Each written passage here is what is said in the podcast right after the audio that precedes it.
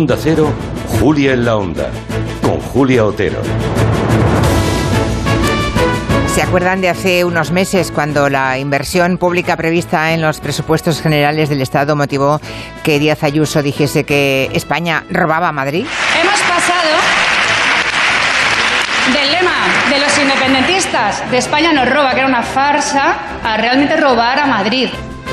Se quejaba Ayuso de que la partida prevista para Madrid era inferior a la de otras comunidades, como por ejemplo Andalucía, Cataluña, Comunidad Valenciana, y lo consideraba un robo. Bueno, han pasado ocho meses y tenemos datos sobre la inversión del Estado por comunidades. Y resulta que mientras en Madrid se ejecutó el 180% del presupuesto, incluido el rescate de las autopistas radiales, en Valencia, Cataluña, Asturias y Andalucía apenas rozaron el 40% real del dinero comprometido. O sea, la famosa lluvia de millones prometida en los presupuestos se quedaba en un mero chirimiri, mientras Madrid era literalmente regada.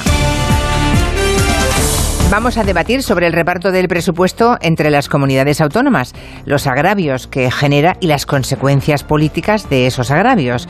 ¿Por qué en algunos territorios se ejecuta todo y más y en otras no alcanza ni la mitad?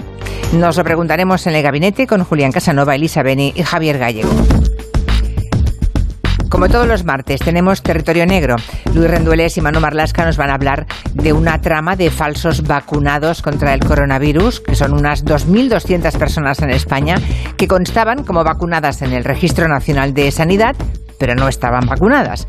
El engaño fue destapado gracias a los camaleones. Es como se llama en el argot a las brigadas de información, unos policías especializados que se mimetizan y se mueven por los territorios negros sin ser vistos que a veces esos ojos y oídos que la policía tiene repartidos estratégicamente no son suficientes. Hace unos días nos conmocionaba la noticia del asesinato de dos chicas muy jóvenes de Tarrasa, una ciudad muy cerca de Barcelona, por pretender divorciarse de los maridos que su familia les había impuesto.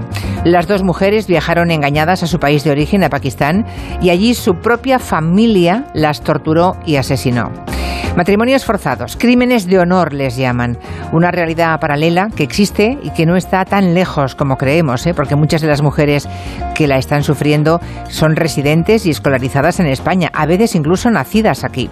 Hoy vamos a hablar de eso con tres mujeres que han vivido muy de cerca situaciones parecidas y que ahora trabajan para detectar, intervenir y evitar que otras mujeres pasen por lo mismo.